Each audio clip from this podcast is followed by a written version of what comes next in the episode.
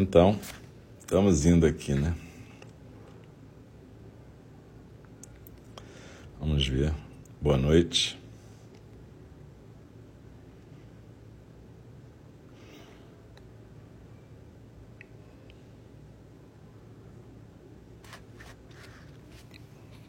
Estamos de volta aqui.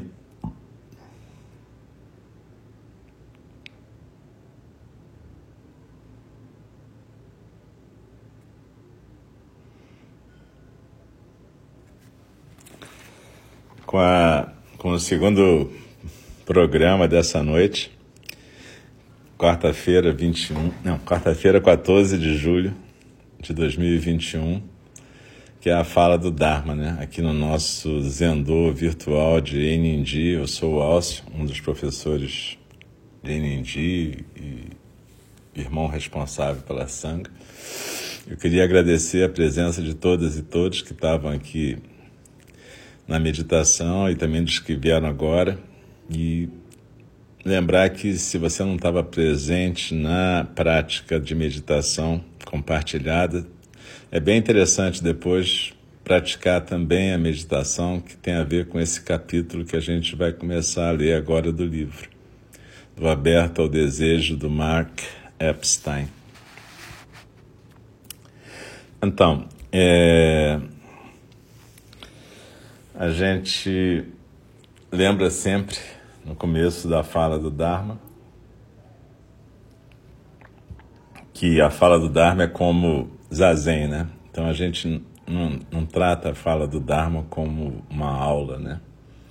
A gente tem cursos aqui em Indy, isso não tem nada a ver com dizer que um curso não é legal, mas é que a fala do Dharma em si não é uma aula, é uma prática de zazen, onde quem está sentada e sentado em silêncio, inspira e expira, presta atenção na postura, na respiração e deixa que as palavras também sejam inspiradas, escutadas e bailem na experiência desse momento aqui e agora. Enquanto quem lê o Sutra e comenta também procura fazer a mesma coisa. Procura deixar as palavras fluírem, dançarem e também se organizarem junto com a expiração. Então é importante a gente encontrar de novo a nossa postura de zazen, seja na cadeira como eu estou aqui, seja na almofada, a coluna ereta, os ombros soltos, o peito aberto, os olhos suavemente fechados e deixar a experiência da fala do Dharma acontecer.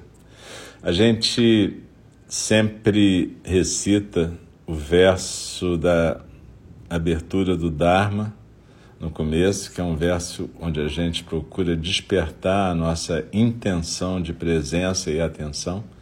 E no final a gente recita juntos também e juntas os quatro votos dos Bodhisattvas que se pretendem como algo que desperte a nossa lembrança e a nossa intenção de sermos Bodhisattvas no nosso dia a dia nessa semana.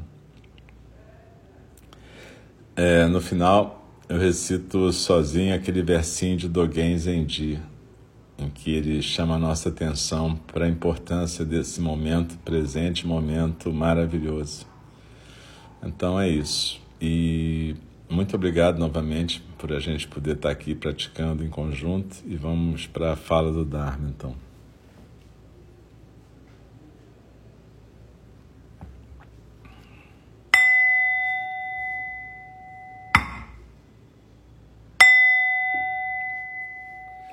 O Dharma, incomparavelmente profundo e precioso, é raramente encontrado, mesmo milhões e milhões de eras. A nós é dado vê-lo, ouvi-lo, recebê-lo e guardá-lo.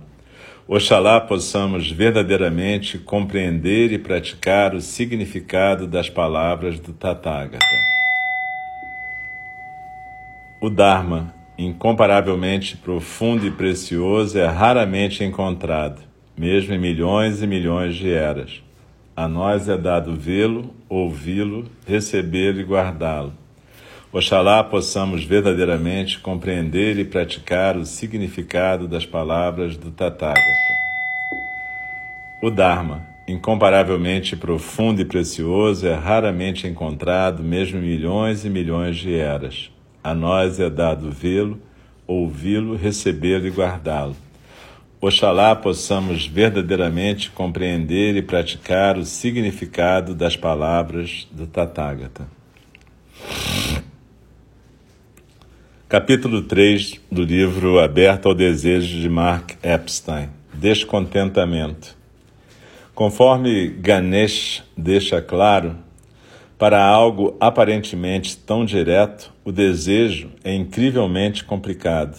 Na sua incansável busca por paixão e prazer, no seu eterno esforço para frente, o desejo nos leva a territórios desconhecidos desconsiderando nossa necessidade de estabilidade, segurança e certeza. Ao mesmo tempo, ele busca exatamente essas qualidades de estabilidade, segurança e certeza que simultaneamente mina. Como o Koan, uma pergunta cuja resposta não pode ser alcançada com a mente racional de um mestre zen, o desejo nos força até o lugar onde nossos modos usuais de nos relacionarmos são abalados, onde o sucesso só é encontrado quando, como Nasruddin, nos arriscamos a bancar os bobos. Esse, essa parece ser uma das funções primárias do desejo, manter-nos fora do equilíbrio, em suspenso, no limite ou fora de alcance. Por conta dos nossos apegos, essa é uma realidade desconfortável. No entanto, como muitos mestres Zen observaram, há valor nesse desconforto. Se aprendermos a prestar atenção a ele de uma forma meditativa, ele pode nos trazer o estado de abertura e de calma que o budismo tanto valoriza. O tipo de desconforto que o desejo engendra é, na verdade, mais próximo daquilo que os budistas veem como realidade, do que com uma posição mais acertada com a qual nos mascaramos. O equilíbrio vem quando aprendemos a estar desequilibrados, não quando nos mantemos distantes alienados. É desse lugar que nossa vida interior emana. Se a essência do Zen é paradoxal, então a essência do desejo é certamente Zen. No Zen, como em todas as outras escolas de budismo, há um interesse especial naquilo que é normalmente ignorado, sobretudo se nos deixam um tanto desconfortáveis. Aspas. No Zen, disse que se uma coisa te aborrece em dois minutos, tente por quatro. Se continuar a aborrecê-lo, tente por oito. 16, 32 e assim por diante, fecha aspas, afirmou o compositor de inspiração zen John Cage. Aquilo que não se dá atenção ou que é menosprezado é alimento para o pensamento zen.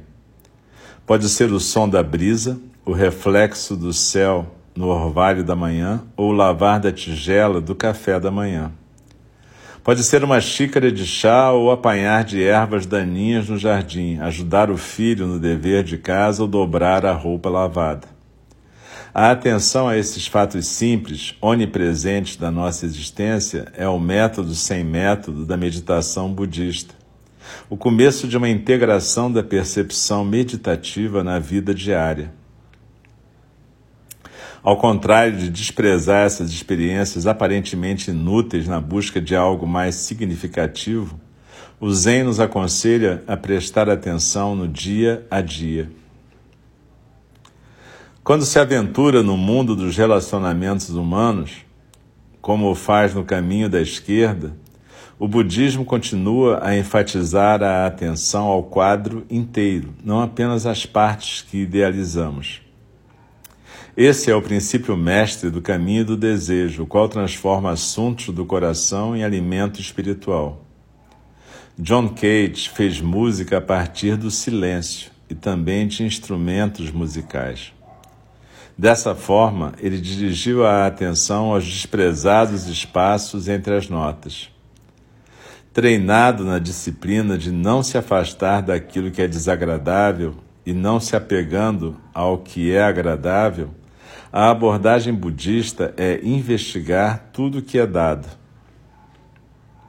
No caso do desejo, o que é dado inclui o espaço entre satisfação e realização, a solidão que persiste mesmo no amor.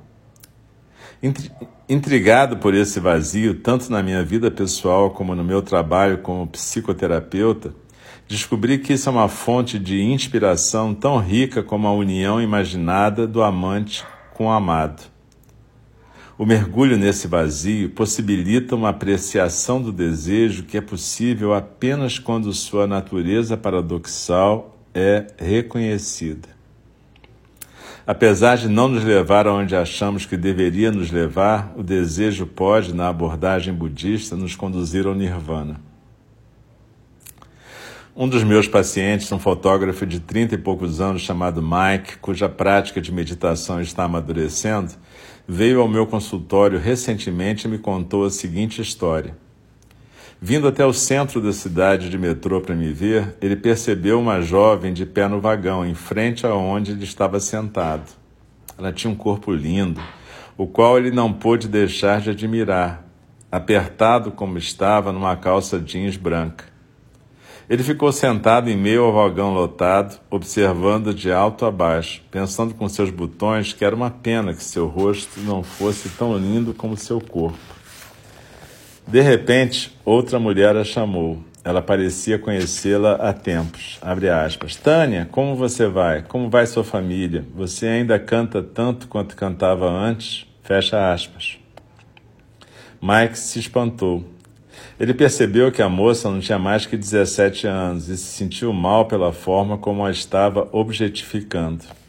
Abre aspas. De repente percebi que ali havia uma pessoa. Fecha aspas confidenciou-me ele. Quando eu a estava observando antes disso, era como se eu estivesse apagando sua pessoa. Mike e a moça desceram na mesma estação e ele percebeu que, quando desceu do vagão, voltou-se para tentar ver o corpo dela mais uma vez. Eu não podia acreditar naquilo, disse Mike. Aquilo me lembrou de como eu tinha me visto na noite anterior depois de ter jantado comida chinesa enquanto comia um bolinho da sorte. Eu esmaguei aquilo na minha boca, farelos por todo o chão, como um animal, e me percebi dizendo a mim mesmo: O que estou fazendo? E eu sabia a resposta: É assim que estou vivendo minha vida. Apenas raspando na superfície das coisas, não há profundidade na maneira como estou vivendo. Fecha aspas. Não pude deixar de sorrir ao ouvir a história de Mike. Gostei de ele ter admitido a forma luxuriosa que ele olhou para a moça e o quanto foi inevitável para ele dar uma última olhada. Mas também admirei sua humildade em reconhecer a humanidade da jovem e o seu desejo de falar sobre o conflito que aquilo criou dentro dele. Sua habilidade de fazer uso do evento casual no metrô para examinar o modo como ele estava deixando o desejo dominá-lo foi impressionante. Sem deixar de lado o seu desejo, ele estava começando a deixar que esse desejo o transformasse. O vazio. Algumas pessoas imaginam que no budismo não há desejo ou que seu sentido é eliminar todo desejo. Mas a história de Mike nos dá uma imagem mais verdadeira. Sua prática de meditação permitiu que seu desejo se tornasse um objeto de contemplação. Ele estava começando a emergir por meio do poder da autoobservação de um estado em que se é dominado pelo desejo a um estado menos intenso, menos nervoso, menos humilhante para ele e para os outros. Minha filha tem um livro escolar de história com um capítulo sobre o budismo que apresentam uma visão incompatível com as lições percebidas nas sutilezas de Mike. A escola dela usa esse livro no nono ano. O capítulo sobre o budismo vem logo no começo do livro. Parece tão simples quanto está impresso. Abre aspas. Buda ensinou que a causa do sofrimento é o desejo e que a forma de acabar com o sofrimento é se acabando com o desejo. Fecha aspas. Pare de desejar e o sofrimento vai parar. Poderia estar mais claro? Tentei explicar à minha filha que era mais complicado. Abre aspas. Buda ensinou que a causa do sofrimento é o desejo incontrolado, disse. Não é exatamente o desejo em si mesmo. Há uma diferença. Pode-se dizer que a causa do sofrimento é o apego. Fecha aspas. Afirmei, tentando ser útil, enquanto observava seu olhar adolescente de desdém. Ela não estava interessada nas sutilezas. Aquilo que estava escrito no livro bastava para ela. Era tudo o que precisava saber para a prova sobre o jainismo, a não violência, a rimsa. Como o próprio desejo, ela já estava pronta para a próxima. Mesmo no budismo, claro, há uma meta desejada, comum tanto ao caminho da esquerda como ao da direita. A meta tem a ver com estar totalmente presente no momento, consciente, sem julgamento e capaz de viver totalmente no agora.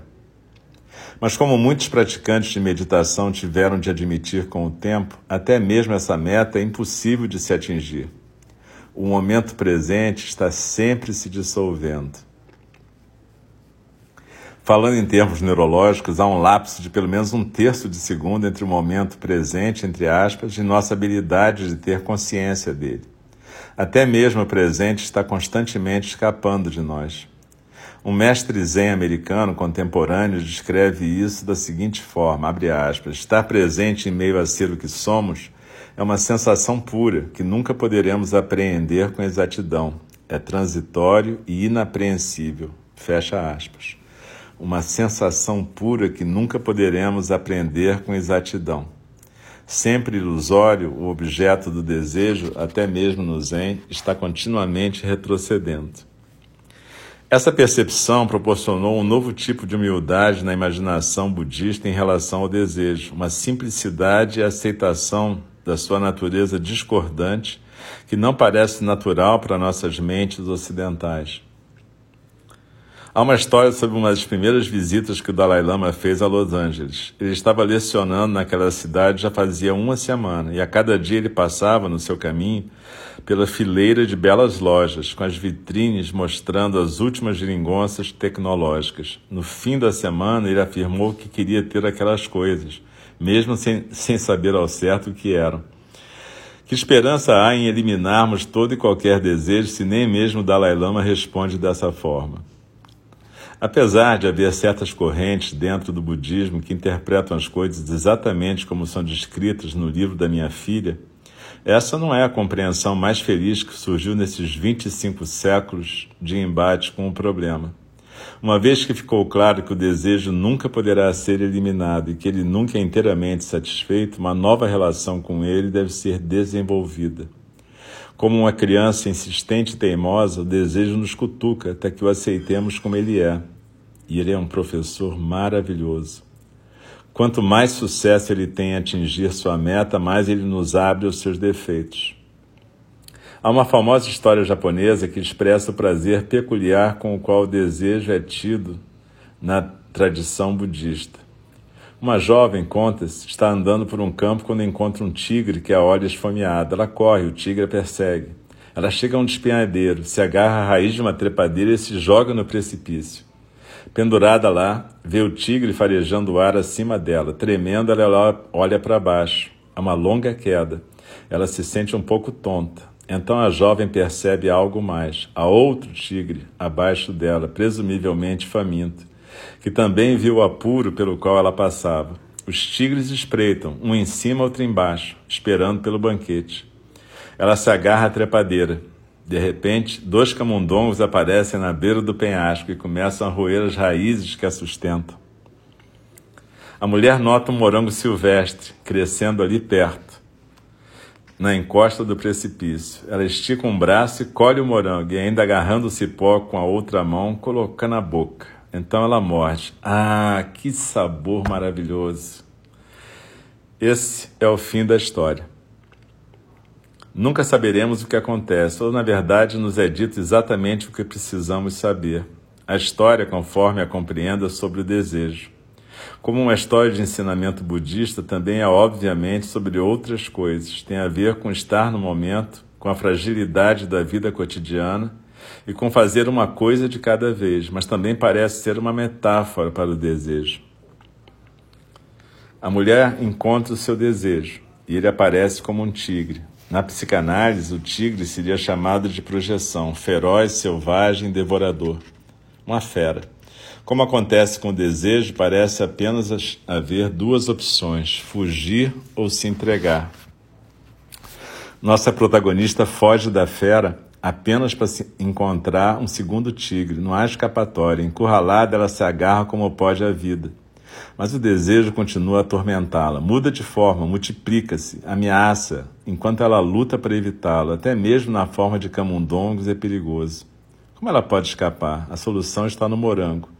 O que ela faz? Ela o experimenta e ele é gostoso. Ela o morde, sem nem ao menos saber se conseguirá dar a segunda mordida, pois não sabe se haverá o momento seguinte. Com atenção completa, ela saboreia a fruta. O desejo é o tigre e o camundongo, mas também é o morango. Quando a jovem para de correr e abre mão do medo de ser devorada, ela pode finalmente prová-lo. E o sabor do desejo é bom. Essa história sugere que se obtém frutos ao se pular no vazio. Tentar extirpar o desconforto da nossa experiência de desejo apenas a torna mais carregada. Mas permitir-se cair no espaço onde o desejo não pode transpor torna a experiência completa. O pouco de falta que permanece, até mesmo após se conseguir a maior satisfação de um desejo, é uma janela que dá para algo importante, algo verdadeiro, Apesar de estarmos condicionados para retroceder dessa ilusão, vê-la como uma deficiência que deve ser superada, é possível nos relacionarmos com ela de uma maneira completamente diferente. Ela pode de fato ser apreciada como um aspecto intrincado e inevitável da natureza do desejo e uma janela que se abre para a verdadeira natureza do eu. Na maioria das vezes, porém, não estamos em boa forma emocional para saborear o morango. Quase sempre estamos buscando a próxima coisa, tentando escapar do desconforto e da decepção da última experiência. Como Ravana, no Ramayana, ficamos infinitamente frustrados nas nossas tentativas de possuir completamente o objeto do desejo. Nunca aprendemos a fazer uso do espaço intermediário, como Rama e Sita são obrigados a fazer, como eu precisei fazer depois do meu vexame naquela praia da Jamaica e conforme o paciente Mike começou a fazer ao se observar no metrô. Nossa experiência com o desejo é muitas vezes mais complicada e conflitante do que a história Zen sugere. Nós não pulamos no vazio por vontade própria, mas reagimos a isso como se fosse um insulto. Inevitavelmente, ao continuarmos famintos e buscando algo mais, começamos a procurar alguma coisa ou alguém em quem pôr a culpa. Às vezes, culpamos a nós mesmos às vezes aqueles que amamos e outras vezes culpamos o próprio desejo.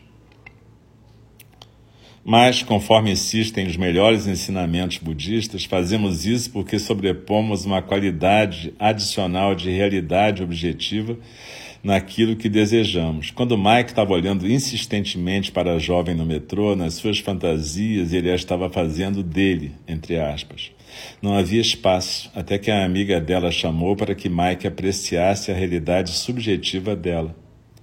De forma semelhante, quando estava me esforçando para me tornar um com a minha esposa, fundir-me a ela na Jamaica, estava assumindo que ela tinha alguma essência, entre aspas, a qual eu precisava possuir. Aquilo nela que não se podia alcançar pareceu-me um problema, e não algo para se comemorar.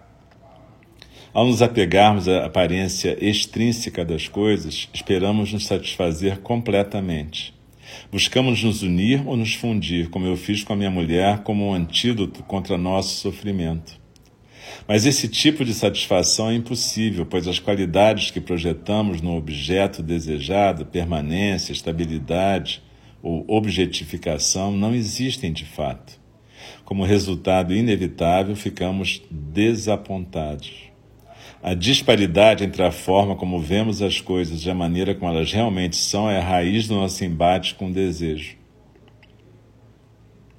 Quando, porém, aprendemos a incorporar essa disparidade como parte da nossa experiência, o desejo pode ser um professor em vez de uma aflição. Podemos nos abrir mais a isso quando paramos de lutar com o modo como ele nos decepciona. E essa experiência do espaço intermediário, do espaço vazio, nos mostra como que o poder lidar com sair da zona de conforto, da fantasia e da imaginação, pode nos levar para o desconforto da realidade, para o desconforto do espaço aberto e do espaço vazio. Mas, ao mesmo tempo, isso nos liberta, isso faz com que a gente possa ser realmente uma experiência, um acontecimento livre, uma experiência livre da natureza búdica nesse exato momento, nesse exato lugar. Quando a gente percebe que esse espaço vazio é a possibilidade da gente realmente encontrar umas às outras, uns aos outros. É a possibilidade da gente viver o encontro possível, não a fusão, já que não há essência, já que só há existência quando a gente vai para um encontro, a gente encontra uma relação, a gente encontra duas polaridades que aparecem naquele momento e são naquele momento. Se a gente tentar transformar essas polaridades momentâneas em essências e tentarmos adquiri-las, possuí-las, a gente faz explodir a bolha de sabão, a gente estraga a brincadeira.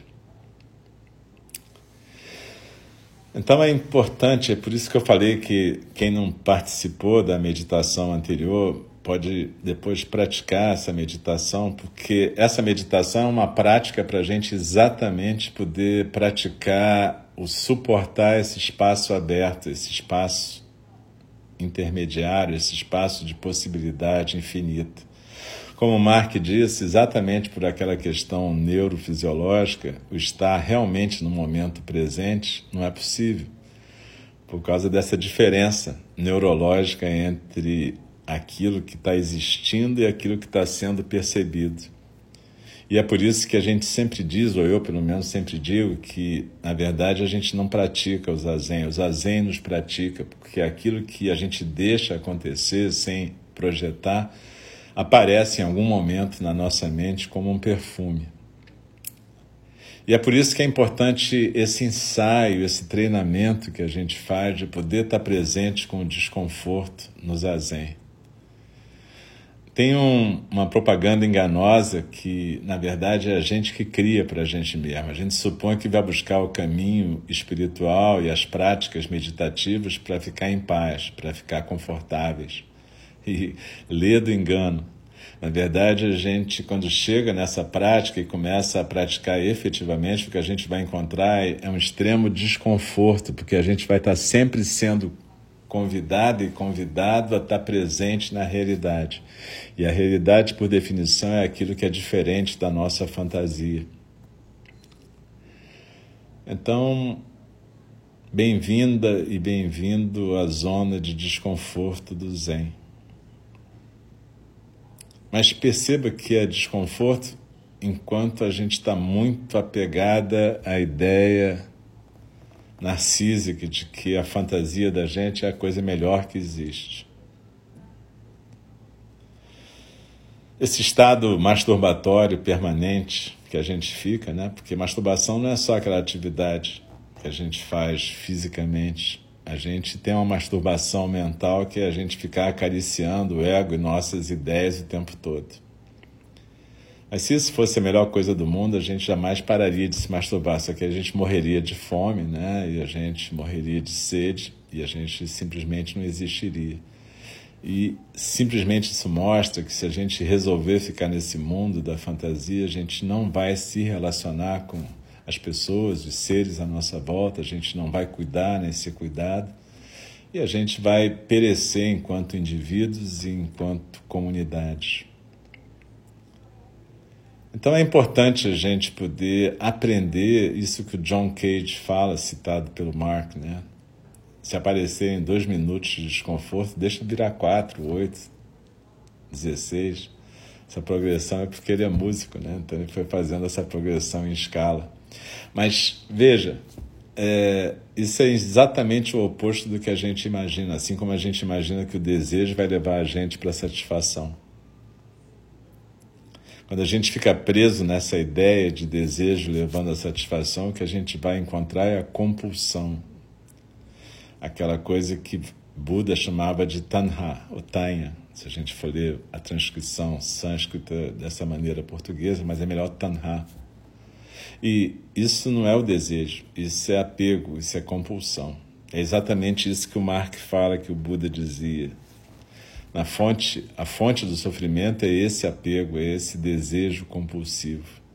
Porque, ao contrário, a contemplação possível do desejo, o habitar esse espaço vazio, é que vai nos ensinar sobre nós mesmos e a realidade. E nesse momento, o desejo deixa de ser a compulsão para ser o professor. Essa é a diferença entre a compulsão e a degustação.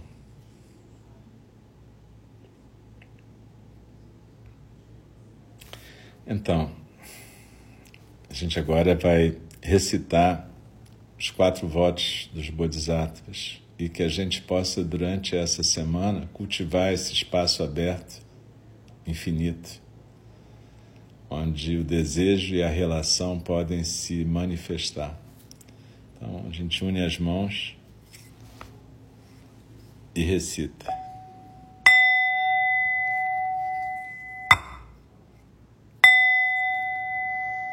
As criações são inumeráveis, faço o voto de libertá-las. As ilusões são inexauríveis, faço o voto de transformá-las. A realidade é ilimitada, faço o voto de percebê-la. O caminho do despertar é insuperável, faço o voto de corporificá-lo. As criações são inumeráveis, faço o voto de libertá-las. As ilusões são inexauríveis, faço o voto de transformá-las. A realidade é ilimitada, faço o voto de percebê-la. O caminho do despertar é insuperável, faço o voto de corporificá-lo.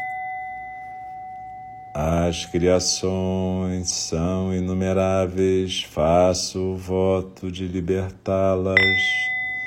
As ilusões são inexauríveis, faço o voto de transformá-las. A realidade é ilimitada, faço o voto de percebê-la.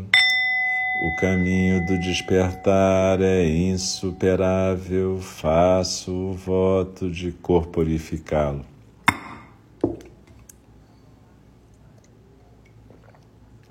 Deixe-me respeitosamente lembrá-las. A questão de vida e morte é de importância suprema. O tempo passa e a oportunidade é perdida.